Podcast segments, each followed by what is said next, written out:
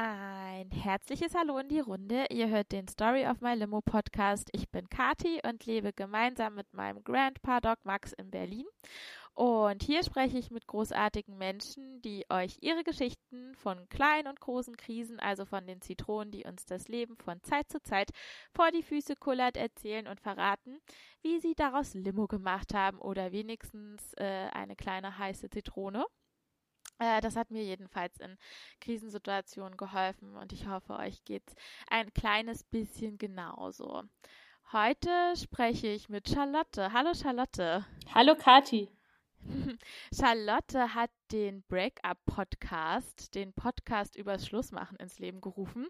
Und darüber bin ich sehr, oder dafür bin ich sehr, sehr dankbar, äh, weil ich den einfach ähm, weggesuchtet, weggebinged habe nach meiner Trennung im letzten Frühjahr. Denn hier erzählen Menschen ihre Erfahrungen mit Trennungsschmerz und teilen da eben ihre Breakup-Geschichten und erzählen sie Charlotte.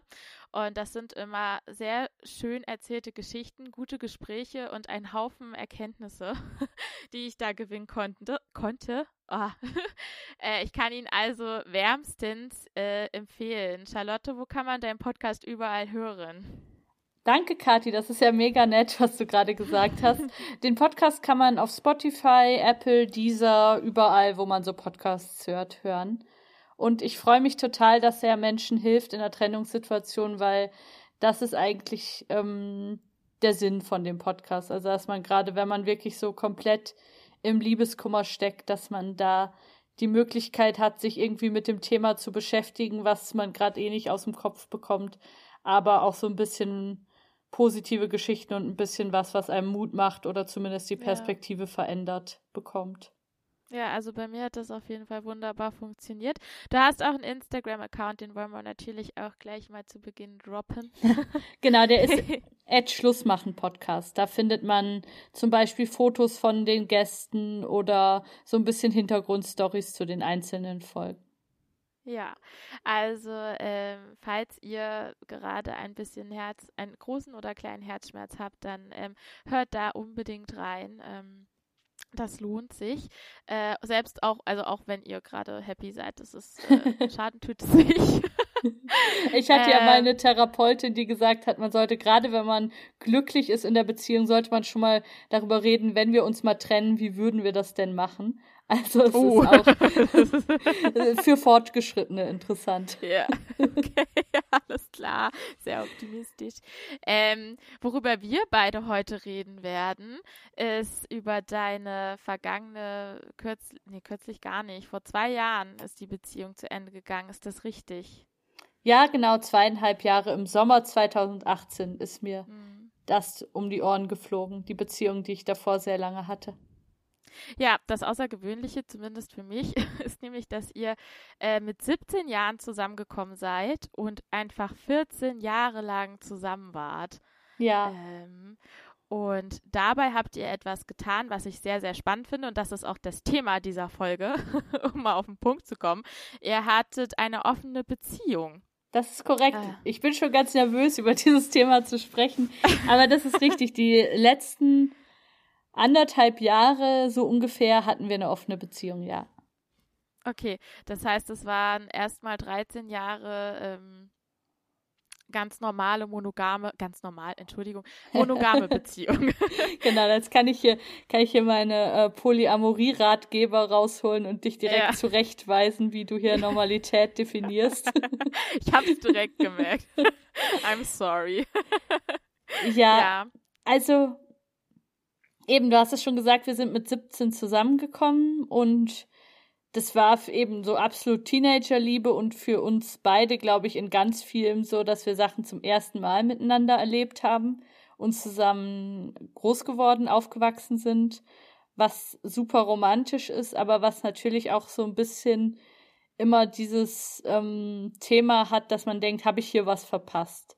Also habe ich was verpasst, weil ich jetzt mit 17 wie ich das damals dachte, schon den Mann fürs Leben gefunden habe, ähm, werde ich irgendwie mein ganzes Leben nur mit diesem einen Mann ähm, Sex haben. Ist das jetzt, ist das jetzt alles, was ich mir wünsche? Weiß ich überhaupt, was ich mir wünsche? Muss ich dafür nicht erstmal ausprobieren? Und ja, das war ein Thema, was für mich, aber auch für meinen Ex-Freund immer ein bisschen da war. Das haben, wir haben auch manchmal so gesagt, ähm, wir sind toll zusammen und wir müssen auf jeden Fall für immer zusammenbleiben. Also wir waren immer sehr, sehr romantisch.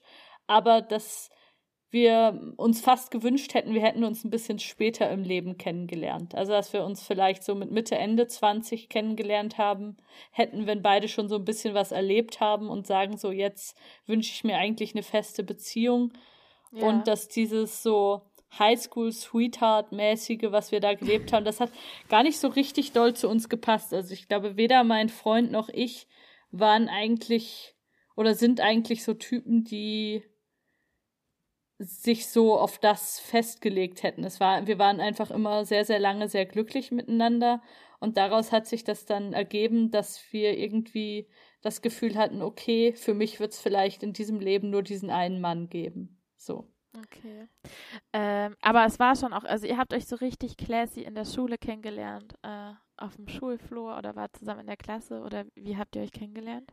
Nee, wir waren nicht zusammen in der Klasse. Also er hat so, ist so 200, 300 Kilometer entfernt von mir aufgewachsen und ich hatte da Freunde in der Gegend, wo er gelebt hat. Und dann war ich ah, über den Sommer bei diesen Freunden, mit einer Freundin auch. Und da habe ich ihn irgendwie auf einem Konzert kennengelernt. Und er hatte so eine, so eine Rastermütze auf. Und da wusste ich natürlich, was äh, Sache ist und habe gefragt, ob er Gras hat. Und er hatte Gras. Und dann äh, haben wir uns einfach sehr gut verstanden und sind irgendwie in diese, das waren so legendäre Ferien, so wenn man 17 ist und viel Zeit hat und wir sind irgendwie zusammen ins Freibad eingestiegen nachts und haben da einfach irgendwie gebadet. Und das war alles, ich werde schon ganz aufgeregt, wenn ich davon erzähle, das war echt eine krasse Zeit. Und ähm, ja, und es war, war ein ganz, ganz toller Start von der Beziehung und es blieb auch echt lange echt richtig toll. Ähm, wann kam denn der Zeitpunkt, wenn du sagst echt lange, kannst du das irgendwie einordnen oder sagen, wie viele Jahre das echt lange richtig toll war? Ich habe mich, ähm, als ich so 22 war, das erste Mal in jemand anders verliebt. Mhm. Und auch okay. so komplett. Also so, dass ich, dass ich einfach da schon komplett verknallt war. Und irgendwie wollte ich dem auch nachgehen. Also ich habe den dann auch getroffen ich habe jetzt nichts mit dem angefangen, aber ich habe, also ich habe den einfach dauernd gesehen. Ich fand den ganz toll, der fand mich auch ganz toll und wir haben uns eigentlich gedatet. Ähm, ich habe aber überhaupt keinen Anlass gesehen, jetzt meine Beziehung zu beenden, weil eben es hat, hat für mich nicht geheißen, dass ich jetzt irgendwie meinen Freund nicht mehr liebe. Das war auch nicht so. Aber eben, ich war da irgendwie 22 Jahre alt und ähm, ja, ich war auch irgendwie, ich war ein abenteuerlustiges Mädchen. Ich bin viel um die Welt gereist. Ich habe viel gefeiert, viel getrunken und auch wahnsinnig gerne geflirtet und so. Und ich wollte das irgendwie mir nicht entgehen lassen. Und okay. ja. Und, sorry, jetzt bin ich dir reingekräht. Nee, sag. Ähm, hast du dann auch mit deinem Freund damals darüber gesprochen, dass du dich verknallt hast? Ja, schon. Aber das war dann eigentlich, also da war noch nichts, ich meine, das ist jetzt auch schon eine ganze Weile her, das ist über zehn Jahre her, da war noch nichts so mit offener Beziehung, dass da irgendwie alle Leute drüber geredet hätten oder so. Ähm, da war wirklich die Frage, ich, ich muss mich jetzt für einen von beiden entscheiden. Und dann habe ich ja mit meinem Freund gesprochen und da war die Frage, werden wir uns trennen? Und dann habe ich irgendwie in ultra dramatischen Aktionen irgendwie bin ich nach, zu meinen Eltern nach Hause gefahren, habe nur geheult und es hat alles so wehgetan und war so schlimm. Und dann wusste ich irgendwie, ich muss mich für einen von beiden entscheiden und dann habe ich mich für meinen Freund entschieden, weil einfach die Beziehung und die Liebe zu ihm einfach viel, viel schwerer gewogen hat als jetzt dieser neue Fling, den ich da irgendwie hatte. ja. Und, aber es hat so wehgetan und das war so schlimm für mich und es war auch sehr, sehr schlimm für meinen Freund, weil es für ihn so völlig aus dem Nichts kam. Es ging uns total gut, also wir hatten überhaupt keine, keine Probleme und auf einmal komme ich da mit so einem neuen Typen und ähm, verlasse ihn fast und es war für ihn, glaube ich, so total rätselhaft und beängstigend und super schmerzhaft und ich glaube, wir haben uns auch nur vom Teil davon, nur zum Teil davon wieder erholt. Also nach dieser, nach dieser Episode war irgendwie immer ein bisschen was zwischen uns kaputt gegangen. Okay. Ähm, wie, wie hast du dich denn eigentlich damit gefühlt? Hast du de, irgendwie das so wahrgenommen, dass das jetzt, dass du da jetzt falsch bist, dass das ein Fehler von dir ist, dass du dich in jemand anderen verliebst? Oder hattest du da schon den Ansatz oder den Gedanken, na, das kann halt passieren, so nach, nach ein paar Jahren, dass man auch mal jemand anderen interessant findet? Ich war da sehr, sehr zwiegespalten. Also ich mhm. von meinem eigenen moralischen Kompass hatte irgendwie das Gefühl, ich habe eigentlich nichts falsch gemacht. Ähm, aber mir war ja natürlich auch, also wir leben ja nicht in der Blase, mir war natürlich bewusst, ähm, dass das gesellschaftlich total anders gesehen wird. Aber ja, ich war da, ich war da total hin und her gerissen, weil ich wollte natürlich auch immer ein gutes Mädchen sein und eine tolle Frau und ich wollte, ja, das, ich hatte schon, schon, dass ich dachte, ich bin jetzt irgendwie falsch oder dass es irgendwas ist mit mir nicht ganz richtig aber eigentlich nur in der Außenperspektive. Also ich in meiner Innenperspektive fand es eigentlich, konnte mich immer verstehen und fand auch nicht, dass ich irgendwem was Böses tue damit. Und ich kann mich auch erinnern, schon als ich noch ein Teenager war, da haben wir mal irgendwie im Konfirmandenunterricht, ich bin ja Pastorentochter, ähm, haben wir ähm, mal so irgendwie aufschreiben müssen, was gehört zu einer Beziehung dazu. Also wir haben irgendwie eben, weiß ich nicht, Vertrauen und Zärtlichkeit und solche Sachen. Und da stand auch Treue dabei und wir sollten die irgendwie ordnen, diese Begriffe, was wichtig ist für eine Beziehung. Und ich habe Treue als aller, aller Unwichtigstes eingeordnet. Und das fanden damals auch alle so ein bisschen komisch. Und ich habe damals schon gesagt, ja, aber hä, also äh, ich kann mir vorstellen, dass eine Beziehung ohne Treue funktioniert und ich kann mir nicht vorstellen, dass eine Beziehung ohne Vertrauen oder ohne Zärtlichkeit, das habe ich das Gefühl, das gibt's nicht. Aber eine Beziehung ohne Treue, doch, das kann ich mir schon vorstellen, dass das funktioniert. Und das war irgendwie immer was, wo ich dachte, oder wo ich einfach in mir gespürt habe, dass das für mich eine Möglichkeit ist. Mhm, okay. Ähm, ich finde das für so einen jungen Menschen echt schon ziemlich spannende und reife Gedanken, weil ich das für mich, also für mich war das wirklich immer so, nein, also es ist dann irgendwie, man führt dann eine Beziehung und man liebt nur sich und da darf da überhaupt nichts darf da dazwischen kommen und das darf überhaupt nicht sein. Also echt cool, dass du da schon so, ja, so offen für warst, beziehungsweise, ja.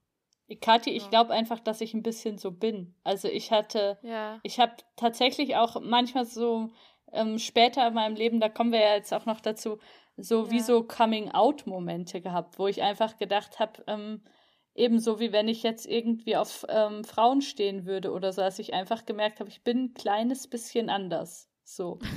Und dass ich das irgendwie, ja, dann das Gefühl hatte, ich will halt dazu stehen. Und das war für mich auch immer mit dieser Erinnerung, dass ich dachte, eigentlich wusste ich das mit ähm, 14 im Konfirmandenunterricht schon, dass das für mich so stimmt. Okay. Ähm, das heißt ja aber dann, um nochmal zurückzukommen, du warst 22, als du das erste Mal dich verknallt oder verliebt hattest in jemand anderen. Und dann habt ihr aber nochmal eine ganz schöne Weile quasi eine monogame Beziehung geführt, bis ihr dann die Beziehung geöffnet habt, richtig? Grundsätzlich ist das schon so richtig, ja.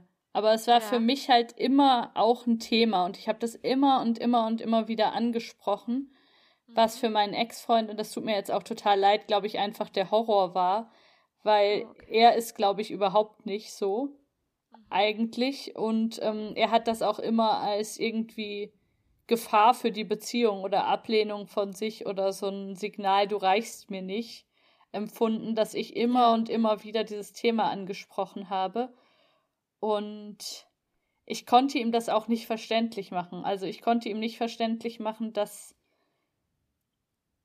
oder vielleicht ganz am Schluss ein bisschen, aber dass ich ihn liebe und dass ich mit ihm zusammen sein will, aber dass das irgendwie eine Seite von mir ist, die ich nicht ganz und für immer ausklammern kann. Ich meine, ich habe ja auch gedacht, ich werde mit dem ähm, 90 Jahre alt. Und dann habe ich auch irgendwie gedacht, hey, das ist ja auch mein Leben und das sind auch meine Bedürfnisse und mein, ja, meine Art zu lieben vielleicht auch irgendwie relevant. Und dann hatte ich immer mehr das Gefühl, ich muss mich eigentlich so verbiegen in was rein. Ähm, und ja, das ist halt er hat die besseren Argumente, weil einfach die Gesellschaft sagt, er hat recht und ich bin irgendwie, ich bin irgendwie falsch. Aber ich habe mich äh, immer gefühlt, als ob das eigentlich ein bisschen unfair ist, was von mir verlangt wird. Ja, wenn du das so sagst, kann ich das äh, sehr gut nachvollziehen. ähm, wie, also das heißt, du hast das immer mal wieder angesprochen, das Thema. Wie sah das aus? Hast du dann äh, das direkt auch schon vorgeschlagen, dass du gerne die Beziehung öffnen würdest? Und wann war dann der Punkt, dass ihr das dann auch wirklich in die Tat umgesetzt habt? Also der Anlass war für mich immer so ein bisschen, wenn wir so Fernbeziehungsepisoden hatten. Also ja. wir haben eben, ich habe mal Erasmus gemacht, er war länger in Korea und ähm, das waren für mich immer so Anlässe, das nochmal anzusprechen, weil ich das dann auch besonders existenziell fand. Also ich glaube, ich bin auch ein Mensch, der, das wird mir in meiner jetzigen Beziehung, ist mir das so klar, dass ich einfach super viel Nähe brauche und dass ich ähm, da einfach total drunter gelitten habe unter diesen Fernbeziehungssachen, wo man dann irgendwie alle paar Tage mal telefoniert und sich alle paar Wochen mal sieht. Ja. Ähm, da fand ich das irgendwie besonders notwendig, dass ich gedacht habe, warum darf ich nicht irgendwie auch andere Leute treffen? Und wie war denn das Gespräch oder ja, als ihr dann gesagt habt, okay, wir machen das jetzt? Kannst du dich daran noch erinnern? Oh, ja, das ist, das ist so ein bisschen, also es ist bei uns auch so gewesen, wie das bei ganz vielen anderen Paaren auch ist, dass das eigentlich der Anfang vom Ende auch ein bisschen ist, dass man es nochmal mit einer offenen Beziehung okay. versucht, weil es irgendwie nicht mehr so richtig funktioniert. Und das sind jetzt keine so tollen Erinnerungen. Also das ist einfach, ja. ich war hier in Zürich, ich war Korrespondentin, habe viel gearbeitet und mein Freund ja, hat sich ein Leben in Ingolstadt aufgebaut, wo er gelebt hat und mhm. wir haben, haben uns gesehen, aber unsere Beziehung war halt da irgendwie super viel Arbeit und wir haben viele beschissene Treffen gehabt und viele extrem traurige Gespräche und irgendwie okay. dann hat sich das so ergeben, dass wir das dass wir das mal versucht haben. Also, dass er dann doch irgendwie gesagt hat, okay, dann versuchen mhm. wir das mal, aber das kam ganz klar von mir. Also das war nicht, nicht sein Bedürfnis, hat er gesagt. Also ich habe dann später irgendwann, als wir uns getrennt haben, auch erfahren, dass er schon auch mal was mit anderen hatte. Also das ist ja auch, auch so ein bisschen die Sache, dass ähm, auch die Leute, die sagen, dass sie super monogam sind, ähm, das heißt nicht, dass die dann immer treu waren. Also Und er hatte auch schon was mit anderen, bevor ihr die Beziehung geöffnet habt? Mm. Ich glaube, das stimmt wahrscheinlich nicht. okay. Aber dann, als ihr die geöffnet hatte, hattet. Genau, als, als wir darüber gesprochen haben, dass wir die öffnen würden und weißt du, das waren jetzt nie so Gespräche, leider, ich hätte das total gerne geführt, wo man so ganz klar sagt, was sind die Regeln, was wünschen wir uns und so, sondern ich habe das dann mal so angesprochen und dann war das so ein ähm, Ja, nein, vielleicht Antwort die dann beide so ein bisschen so interpretieren konnten, wie sie wollten. Und dann hat er irgendwann angefangen, das für sich so zu interpretieren, dass er dann was mit anderen auch mal hatte. Aber jetzt nicht, nicht irgendwie, dass er jetzt eine Affäre hatte, sondern eher, dass er dann mal im Urlaub in der Disco was mit einer hatte oder so, so in der Art eher. Okay. Ähm, darf ich einmal noch nachfragen, weil du meintest, ihr hattet, also bevor er die geöffnet hatte, irgendwie scheiß Treffen, traurige Gespräche. Kannst du da so ein bisschen umschreiben, was da abging in der Zeit so zwischen euch?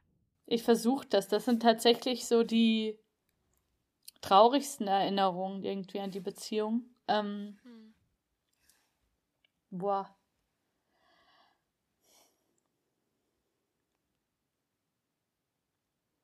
Ja, ich glaube, das war einfach, dass wir immer mehr gemerkt haben, dass wir nicht so richtig kompatibel sind und dass wir uns sehr geliebt haben und ja, ich irgendwie versucht habe, mich verständlich zu machen, was ich mir wünsche, also dass ich mir mehr Nähe wünsche und dass ich gerne zusammen in Urlaub fahren würde und alles Mögliche und dass ja wir da glaube ich, beide sehr versucht haben, daran zu arbeiten, aber gleichzeitig auch immer mehr gemerkt haben, wir können oder ich kann ihm nicht ganz das geben, was er will, und er kann mir nicht ganz das geben, was ich will. Und irgendwie war das, war das einfach eine sehr traurige Zeit. Also das war, das war irgendwie echt hart, ja. Okay. Und dann habt ihr beschlossen, okay, wir ähm, wir öffnen die Beziehung, aber es gab jetzt auch keine, ihr habt nicht dieses klassische Gespräch, wo das geht und das geht nicht, One-Night-Stands sind okay oder eben rein körperliche Treffen, aber romantische Beziehungen nicht. Das war dann quasi wirklich, jeder konnte da so ein bisschen äh, so im Sumpfwasser schwimmen sozusagen. Ein bisschen so, ja, ein bisschen so war das. Mhm. Und wie, wie hat sich das dann bei dir ähm, im Alltag gezeigt? Also ah, schön, schön formuliert, Kathi. also wie hat sich das bei mir im Alltag gezeigt? Ich habe äh, versucht, das irgendwie mit meinem Verstand zu lösen. Also ich habe viele Ratgeber und Sachen dazu gelesen. Das war mhm. so dann 2016, 2017, wo ja so das Trendthema Polyamorie eh überall war. Ja. Da habe ich mich da einfach sehr viel damit beschäftigt. Ich bin auch hier in Zürich zu so einem Polyamorie-Stammtisch gegangen. Okay. Ja. Wie war das? das war, das war lustig. Davon kann ich, davon kann ich leichter erzählen als von all den Sachen, die so wehgetan haben damals. Das war lustig. Das waren einfach lustige Leute, viel auch deutlich älter als ich. Und ja, ja so zum Teil ein bisschen gossig, zum Teil einfach äh, freaky und ähm, auch so ein bisschen so hin rauswabern zu anderen Szenen, irgendwie, keine Ahnung, Hippie oder SM oder was weiß ich. Aber das waren lustige Treffen, weil wir haben da so. Ah, das, das war wie so eine Selbsthilfegruppe eigentlich. Das hat irgendwie sehr gut getan, obwohl das jetzt Leute waren, mit denen ich sonst gar nicht so viel gemeinsam hatte. Aber man hat da so seine, seine Themen erzählt und die hatten irgendwie alle dann doch irgendwie auch die gleichen Themen wie ich. Und das war schön. Also wir haben da zusammengesessen und Pizza gegessen, immer in der gleichen Pizzeria. Ich war sogar mal bei welchen zu Hause eingeladen zum 1. August, das ist so Schweizer Nationalfeiertag. Und das war, das war wirklich schön. Also es waren wirklich sehr, sehr liebe Leute.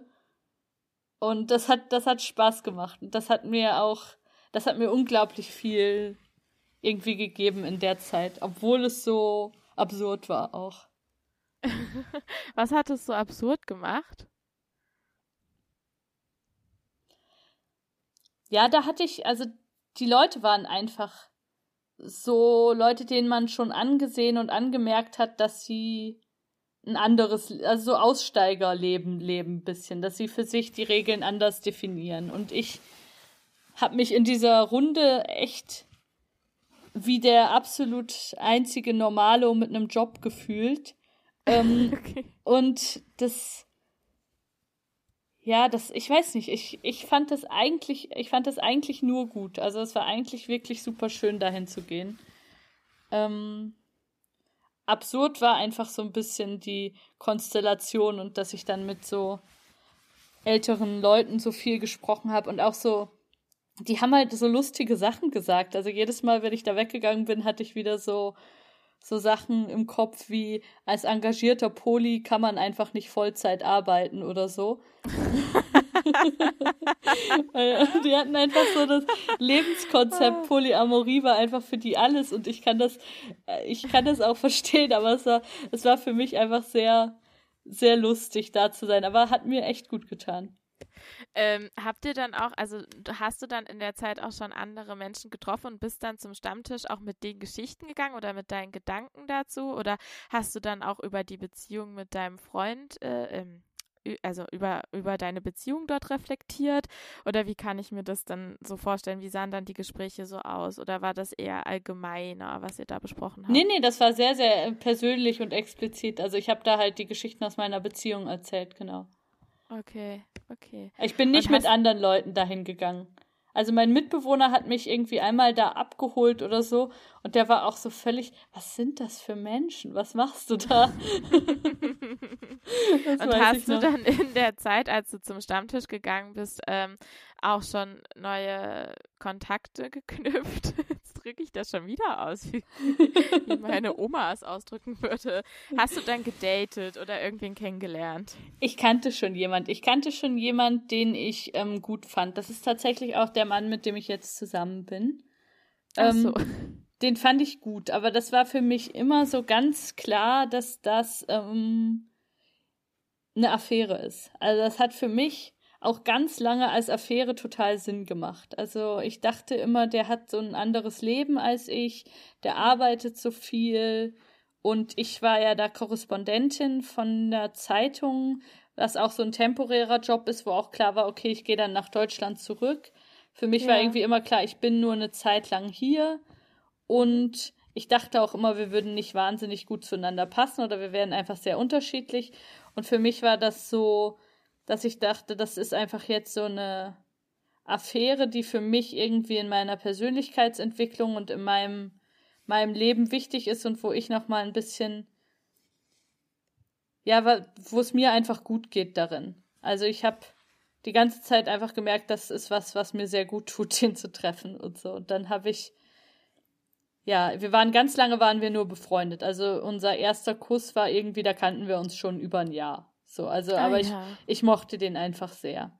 Okay. Ja. Und du hast aber auch währenddessen jetzt noch keine anderen weiter getroffen, sondern das war dann eher, also sozusagen, mit dem du. Ja, ich habe ich habe schon doch, doch. Ich hatte schon auch was mit anderen, aber das war das war nicht so ernst und das war auch nicht nicht so wichtig und ich weiß nicht, wie das bei dir ist, aber für mich war das immer so, dass ähm,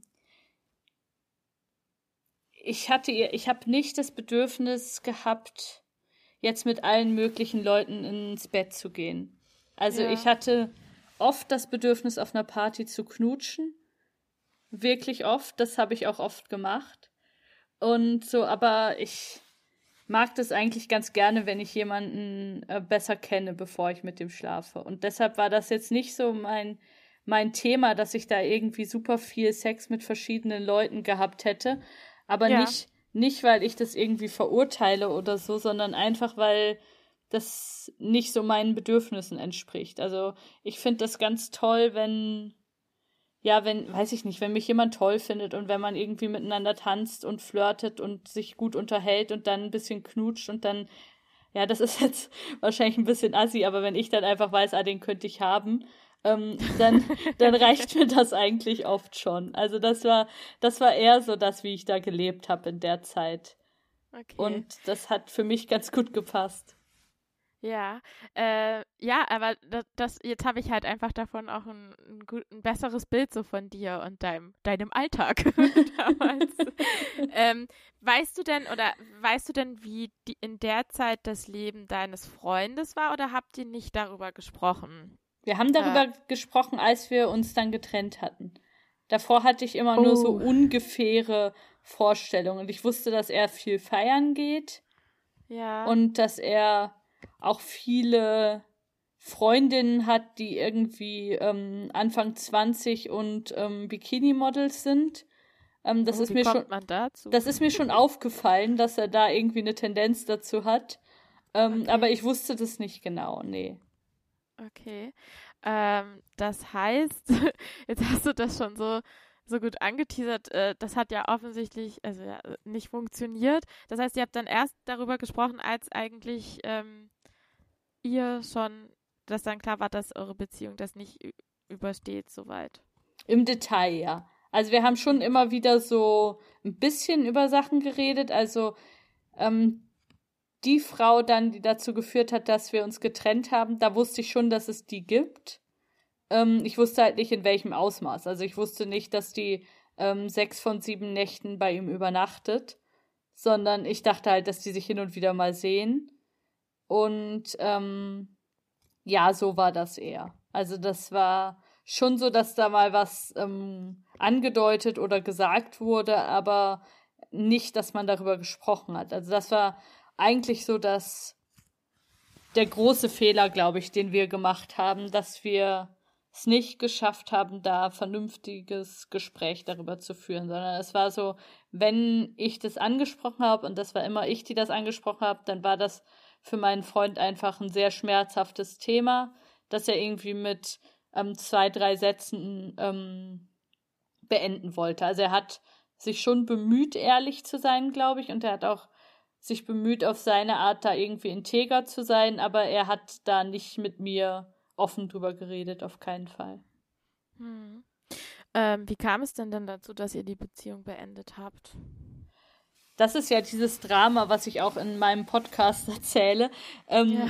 Das äh, war dann so, dass äh, dieses Mädchen, von dem ich wusste, dass er mit ihr was hat, ähm, dass ich die zufällig in seinen Instagram Stories oder in den Instagram Stories von seinem Kumpel, nee, in den Instagram Stories von seinem Kumpel gesehen habe und gesehen habe, ah krass, die sind gerade alle zusammen zwei Wochen in Korea und davon ja. weiß ich nichts.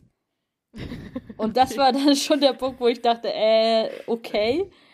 Also das so, so haben wir das definitiv nicht abgemacht. Und da habe ich okay. auch das gefunden, nee, komm, ich habe dir so viel gesagt, ich habe so viel mit dir gesprochen, ich habe immer, bevor ich irgendwie mit meinem jetzigen Freund irgendwie mich getroffen habe, wenn das länger als ein Nachmittag war, habe ich ihm das vorher gesagt und so. Also ich finde einfach, ich habe, ja. ich war so ehrlich und ich habe mich so doll, doll, doll bemüht, irgendwie das auf eine faire Art zu machen. Und dann habe ich echt ja. gedacht, boah, das kann nicht wahr sein. Das ist so feige und so schlecht, dass er das mir nicht sagen konnte, dass sie da mitkommt.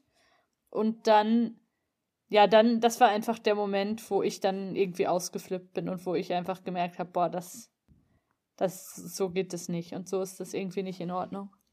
Okay. Und dann, dann bist du ausgeflippt. Wie sah das aus?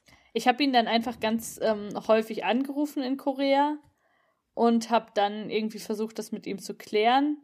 Er ist dann zu mir nach Zürich gekommen in dem Sommer. Wir haben da noch mal ein paar Tage miteinander geredet und danach war immer noch nicht wirklich klar, ob wir wieder, ob wir jetzt noch zusammen sind oder nicht mehr. Aber diese Tage in Zürich waren zumindest so, dass ich eben, dass wir ehrlich miteinander geredet haben und dass ich dann mal wusste, ah, okay, es gab diese und diese und diese Frau bei ihm schon.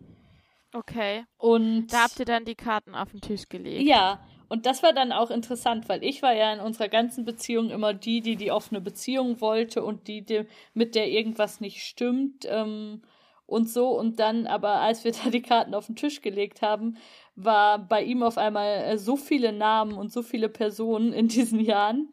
Und bei mir war, gab es keine Überraschung, weil ich hatte ihm das alles gesagt. So. Aber was hat er, hat er, also ich meine, das ist ja auch, wenn du ihm wirklich so detailliert auch erzählst, äh, mit wem du dich triffst und so weiter, ähm, was hat er, das würde mich jetzt wirklich interessieren, wenn du es nicht sagen willst, dann ist es natürlich okay, aber was hat er da gesagt als Rechtfertigung, dass er diese ganzen Geschichten einfach nicht erzählt hat, während du halt da so transparent warst? Also hat halt gesagt, das ist seine Art. Für ihn ist das, er kann das nicht. Er kann da nicht drüber sprechen und er, und was ich ihm schon abkaufe, ist, ihm wäre es lieber gewesen, wir hätten das Ganze, das Ganze gar nie gemacht. Das ist das, was ah, er sagt. Okay. Also ich, okay. ich meine, so wie ich ihn jetzt sehe und so wie das gelaufen ist, glaube ich jetzt nicht, dass der mir sein Leben lang treu gewesen wäre.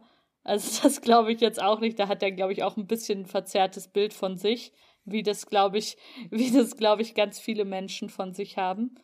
Ähm, aber ähm, was, wo er schon recht hatte, ähm, das war immer nur, wenn wir das sozusagen abgesprochen hatten. Also es war jetzt nicht, er hat mir von diesen ähm, Frauengeschichten nicht erzählt, aber soweit ich es weiß, hat er jetzt nicht irgendwie in der Phase, wo das alles absolut monogam war, irgendwie mit anderen Leuten was gehabt oder so. Sowas, sowas schon nicht. Also er war sozusagen in seinem System war er schon, hat er sich schon in Ordnung verhalten. Hm. Hat das dann in dem Moment was hat das dann mit dir gemacht, als du das dann so erfahren hast? Weil so tendenziell war es ja abgesprochen. Gab es dann doch irgendwie Gefühle, mit denen du nicht gerechnet hast? Also was?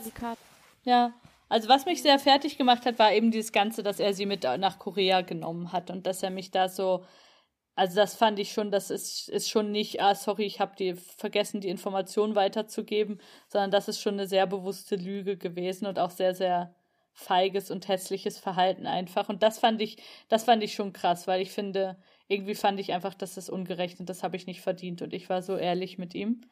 Ähm, das hat mich schon sehr verletzt. Aber diese anderen Geschichten, die er hatte, das fand ich einfach nur erleichternd. Also das hat mich überhaupt nicht wütend gemacht oder so. Das war ja. einfach nur, dass ich dachte, boah, endlich endlich reden wir mal darüber, dass ähm, nicht nur ich irgendwie ein Problem bin und dass nicht nur ja. ich irgendwie der bin, der ähm, auch mal jemand anderen attraktiv findet, sondern endlich sagen wir mal ernsthaft, was Sache ist und er, endlich musst du auch mal zu deinem Verhalten ein Stück weit stehen. Und ich habe ihn über, also ich habe ihn überhaupt nicht irgendwie dafür verurteilt oder das ähm, ihn weniger gemocht oder gedacht, boah, du Arschloch, sondern ich fand einfach nur, was ich, was ich assi fand, ist, dass er sich dann immer hingestellt hat, als ob er eben der ähm, Heilige wäre, dem ich das Herz gebrochen habe mit meinem bösen Rumgevögel, ähm, was wirklich so überhaupt nicht gestimmt hat. Das hat mich geärgert, aber dass er was mit anderen Frauen hatte, hat mir irgendwie 0,0 wehgetan. Und wie ging das dann weiter, als er in Zürich war? Wie Konntet ihr das dann, also ja, habt ihr euch da gut aussprechen können oder lief das hm. eher nicht so doll? Wir haben uns schon ausgesprochen, aber wir sind halt ohne Ergebnis voneinander gegangen. Und es okay. war irgendwie nicht klar, sind wir jetzt noch zusammen oder nicht. Und dann ist es eigentlich die Wochen danach, ist es relativ schnell klar geworden, dass er eigentlich dieses Mädchen da wieder weiter treffen will und eigentlich nicht wirklich an unserer Beziehung arbeiten will.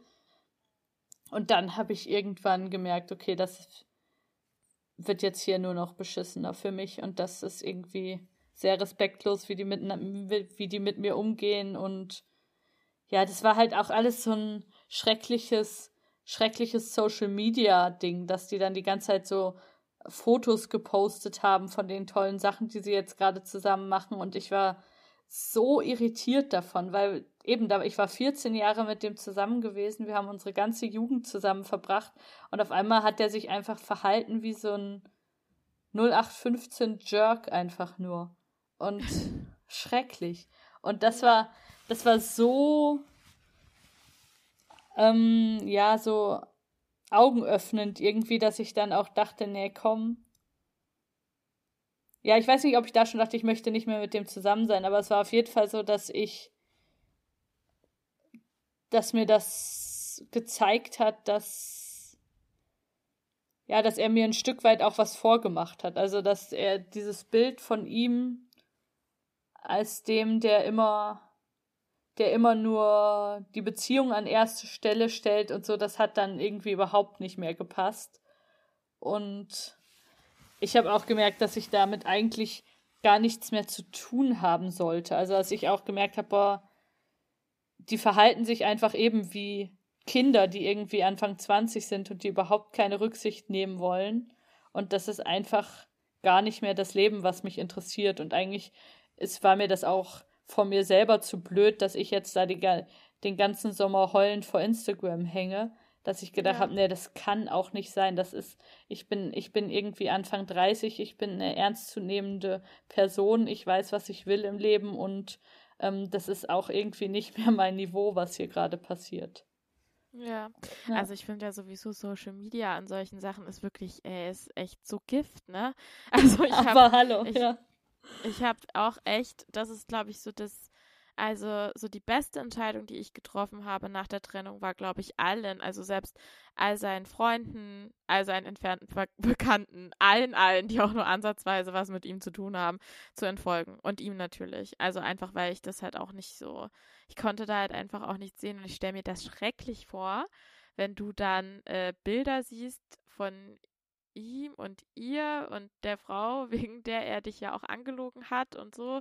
Also, ähm, was, hast du dir dann immer selbst so ein bisschen die Nadel gesetzt? Weil ich, du hättest dir das ja dann auch nicht angucken müssen. Das klingt halt so, aber ich kenne das, diesen Drang, dass man es ja dann doch wissen will. Aber das ist einfach echt, da muss man sich krass selbst disziplinieren oder ich, ich weiß auch nicht, das ist einfach echt Social Media, was das angeht, schrecklich. Ist total schrecklich, ja. Ich habe auch gewusst, dass das sehr, sehr ungesund ist, was ich mache. Ähm, aber ja, ich bin, ich bin, glaube ich, vom Typ her eher jemand, der sich Sachen anschaut und der sich informiert. Und ja. Für mich, für mich hätte das, ich hätte das, glaube ich, nicht gepackt, da jetzt einfach alles zu löschen und zu sagen, ich sehe das nicht. Auf eine Art, Kati, war das ja davor schon, also all diese Sachen, die ich dann rausgefunden habe oder die er die mir dann gesagt hat, die hätte ich auch schon vorher sehen können.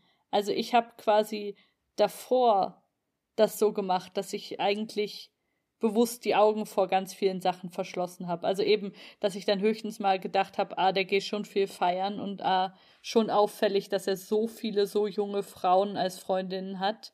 Ähm, so, aber das, ich habe da jetzt nicht irgendwie, ich habe da nicht gar nicht geguckt, was, was die ihm auf Social Media für Kommentare schreiben. Also für mich war so, war in dem Moment so, dass ich einfach dachte, so, jetzt will ich alles wissen. Und das war für mich, glaube ich, auch richtig. Aber das heißt nicht, dass ich jetzt anderen Leuten raten würde, ähm, Fake-Accounts auf Instagram zu halten, um möglichst alle Leute stalken zu können, so wie ich das da gemacht habe. Ähm, das war für mich einfach in dem Moment die Art, wie ich damit umgegangen bin. Aber es hatte auf jeden Fall auch was sehr Ungesundes, das ist klar. Ja, aber wenn du das jetzt auch so beschreibst, also wenn du sagst, dass du vorher Dinge nicht gesehen hast, dann klingt das auch so ein bisschen so, okay, du willst jetzt rein in diese Realität, du willst es jetzt halt einfach wirklich genau wissen und dir halt auch da nichts mehr weiter vormachen, so, oder? Kann so das war sein? das, so war das, genau. Ja. Okay. so, und dann ähm, gab es dann dann irgendwie ein abschließendes, okay, jetzt ist wirklich vorbei, vorbei, das ist jetzt an dem Punkt möchte ich das nicht mehr? Oder wie hat sich das entwickelt? Also ich habe ihm dann nochmal geschrieben, weil mir irgendwie klar war, ich möchte das weiterhin. Habe ich ihm das nochmal gesagt, dass wenn, mhm. wenn er möchte, dann hat er sozusagen die Chance, aber dann wäre wirklich ein richtiger Neuanfang gewesen. Ähm, und darauf hat er lange, lange, lange nicht reagiert. Dann hat er mir irgendwie okay. so einen ganz komischen Brief geschrieben, der voller komischer Vorwürfe und so war. Und auch der für mich völlig kindisch gewirkt hat. Und dann habe ich ihm daraufhin eigentlich geschrieben, eben, dass es für mich vorbei ist und dass ich einfach auch einsehe, dass er nicht der richtige Partner für mich ist. Und dann kam nochmal, dass er versucht hat, mich zurückzugewinnen, also dass er diese Frau ähm, sozusagen, der gesagt hat, es ist jetzt doch vorbei und sich nochmal um mich bemüht hat. Und das war für mich, für mein Ego und alles war das natürlich irgendwie toll, dass er dann irgendwie so im Herbst auf einmal nach diesem schönen Sommer, den er da mit dem Mädel hatte, auf einmal doch fand, er will doch mit mir zusammen sein. Ähm, das war für mich Ach, irgendwie, hm. ja, das war, war ein bisschen schön natürlich, weil ich bin ja auch einfach ein Mensch, der sich da, der mega verletzt war und irgendwie auch gedacht hat, boah, jetzt hab ich doch gewonnen, siehste mal. Ähm, so, aber das habe ich dann nicht gemacht. Genau, einfach weil das, weil das so schlimm gewesen ist. Also dieses, diese Monate da, wo ich, wir irgendwie nicht zusammen waren und er dann mit diesem Mädel da auf Social Media rumgeturnt ist, das war für mich so schlimm, dass ich auch so ein bisschen dachte, boah, das halte ich nicht nochmal aus. Also wenn der jetzt in zwei Jahren beschließt, er macht das nochmal, ähm, das weiß ich nicht, wie ich das aushalten soll. Also, dass ich so ein bisschen auch Angst um mich hatte, einfach, dass ich gemerkt habe, boah, das hat mich schon ganz schön an meine Grenzen gebracht, alles. Und das wollte ich nicht nochmal erleben. Und ich hatte kein Vertrauen mehr zu ihm, dass das nicht nochmal passiert. Und dass das, dass ich mich wieder auf ihn verlassen kann. Das war das eine. Und das andere war, dass ich ja gleichzeitig auch meinen jetzigen Freund auch die ganze Zeit gesehen habe und einfach ja. auch gespürt habe, das ist, das hat Potenzial, irgendwie gut zu werden. Und dass ich das einfach immer mehr gespürt habe und dann auch dachte, okay, wenn ich den jetzt abschieße und es nochmal mit meinem Ex-Freund versuche und ähm, wir sind dann in einem Jahr oder in zwei Jahren oder in fünf Jahren wieder an dem gleichen Scheißpunkt, ähm, das wäre richtig schlimm. Das möchte ich nicht erleben. Und ja, irgendwie wollte ich hatte ich da dann auch so ein bisschen so ein Selbsterhaltungstrieb, dass ich dachte, nee, ich möchte jetzt, ich möchte jetzt einfach was, was gut ist für mich. Und ich hatte eben bei meinem jetzigen Freund hatte ich einfach so sehr das Gefühl, das ist irgendwie gut für mich. Ja. Und ähm, das heißt also, er war mit dieser Frau. Waren die denn, die haben dann quasi aber schon auch eine romantische Beziehung geführt, dann hat er dich aber wieder zurückgewonnen und dann ist aber er wieder äh, mit der mit der anderen Frau ähm, wieder zusammengekommen? Ja, sofort. Ganz sofort. Okay, okay. Also sobald ich ihm irgendwie gesagt habe, quasi in der Minute, in der ich ihm gesagt habe, okay, es wird nichts mehr, hat er eigentlich schon wieder Ferien mit ihr gebucht. Also es war, es war schon so, ähm, ja, er wollte das mit mir, aber er hat sich da den Rebound schon auch sehr offen gehalten. Und das habe ich natürlich auch gespürt und gewusst. Also, ähm, wenn wenn das anders gewesen wäre, wäre es vielleicht von meiner Seite aus auch nochmal ein bisschen anders gewesen. Aber ich habe schon auch gemerkt, okay, er hängt immer noch ein bisschen zwischen uns beiden. Und jetzt hat er sich gerade mal für mich entschieden. Aber wenn ich jetzt absage, dann ist er auch direkt wieder bei ihr. Und das war jetzt für mich auch nicht so die attraktivste Perspektive. Ja, das kann ich mir. kann ich nachvollziehen. Ja, ne? Ähm, ja. Wie ist denn dein Leben oder ganz kurz, wie, was würdest du jetzt rückblickend sagen, wenn du über die offene Beziehung nachdenkst? Ähm, führst du denn jetzt gerade mit deinem Freund äh, wieder eine offene Beziehung? Also mit meinem jetzigen Freund ist das ja so, dadurch, dass wir so lange Affäre waren und dass dieses ganze Thema offene Beziehung bei uns von Beginn an irgendwie eine große Rolle gespielt hat, haben wir darüber super viel geredet. Also so dieses, das ist alles, was ich dir jetzt gesagt habe und wie ich mich dazu fühle, das habe ich mit ihm in aller Ausführlichkeit schon besprochen. Und ja, es ist im Moment so, dass wir mega monogam leben, also so Pärchen, Pärchenmäßig, wie ich mir das mein Leben lang nie hätte vorstellen können, dass ich das mal so mache. Ähm, und es ist super schön gerade. Also es ist auch so, es werden immer noch so aus diesen ganzen Jahren der Fernbeziehung und so habe ich immer noch das Gefühl, dass so meine Akkus, was so Nähe und Zweisamkeit angeht, immer noch aufgeladen werden. Ähm, oh. Ja, das ist wirklich schön. Ich bin sehr glücklich darüber. Aber das freut mich. Das ist lieb. Mich freut das auch. Aber wir haben irgendwie auch äh, eben viel darüber gesprochen, dass dass sich sowas auch ändern kann. Und ich glaube schon, und das glaube ich auch immer noch, wenn ich jetzt mit meinem Freund nicht zwei Jahre, sondern zehn oder 15 Jahre zusammen bin, dass sich das auch nochmal anders anfühlen wird. Und ich glaube, dass das Thema auch wiederkommen wird. Also, dass das Thema, dass man jemand anders attraktiv findet und dass man sich vielleicht in jemanden ein bisschen verguckt und so, das wird wiederkommen. Ich glaube auch nicht nur bei mir, sondern auch bei ihm kann das mal passieren. Und mhm. ja, mhm. ich hoffe, dass also unsere Absprache ist jetzt, wenn das passiert, dann reden wir darüber. Und es gibt jetzt so mhm. kein Patentrezept im Sinne von, ähm, dann machen wir das so und so. Ich glaube, das muss man dann auch, dann auch fühlen, was sich irgendwie richtig anfühlt. Aber ich glaube schon, dass das in der einen oder anderen Form auch in meinem Leben noch eine Rolle spielen wird. Das ja, dass es einfach auch Beziehungen gibt, die ohne Treue funktionieren oder dass es mal eine Phase gibt, wo, warum auch immer, irgendwie einer vielleicht doch nochmal beruflich woanders hingeht oder wo man einfach merkt, es funktioniert vieles nicht mehr so richtig zwischen uns und wo man, wo man sich das auch nochmal erlauben kann. Also ich glaube schon, dass das Thema irgendwie in meinem Leben bleiben wird.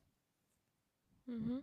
Und was würdest du, wenn du das jetzt ähm, ja nochmal durch so eine, durch so mit so einem rückblickenden, ähm, ja, mit so einer Rück, Rück ich keine Ahnung, was ich gerade erzähle. was würdest du rück, was würdest du rückblickend sagen? Wie würdest du dann Fall, im Fall der Fälle ähm, an die Sache rangehen? Also würdest du da anders rangehen als beim, beim letzten Mal? Ja, sicherlich. Also ich habe da ja auch total viel falsch gemacht. Und wenn mein Ex-Freund, wenn du das jetzt hörst, ich glaube, ich habe dir das auch schon oft gesagt, aber ähm, ich weiß, dass ich mich da auch total scheiße verhalten habe.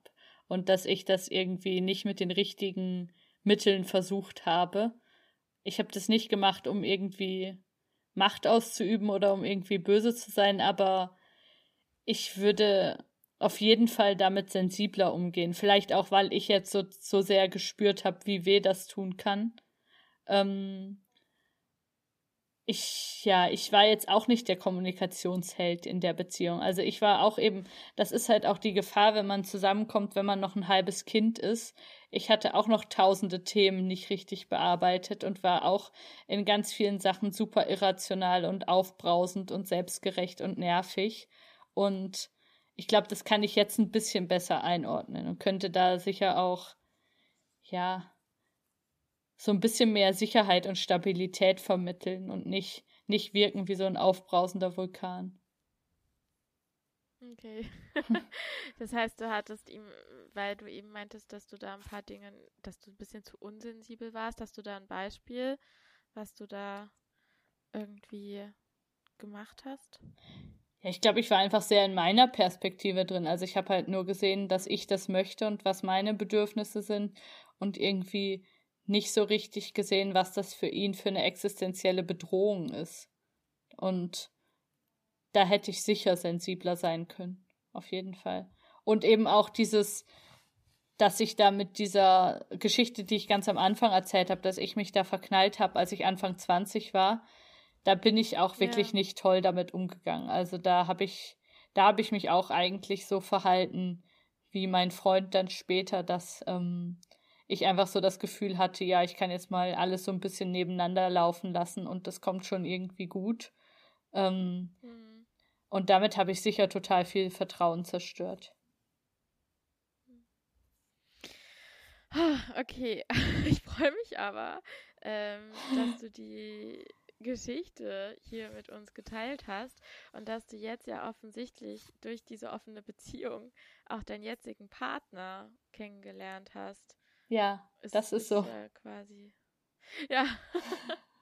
ähm, das ist richtig schön. Das heißt, ähm, die, das, was würdest du als Schlusssatz sagen, was ist ähm, so die Limonade an deiner zitronigen offenen Beziehung, vergangenen offenen Beziehung? Oh, sehr, sehr schöne Frage, Kathi.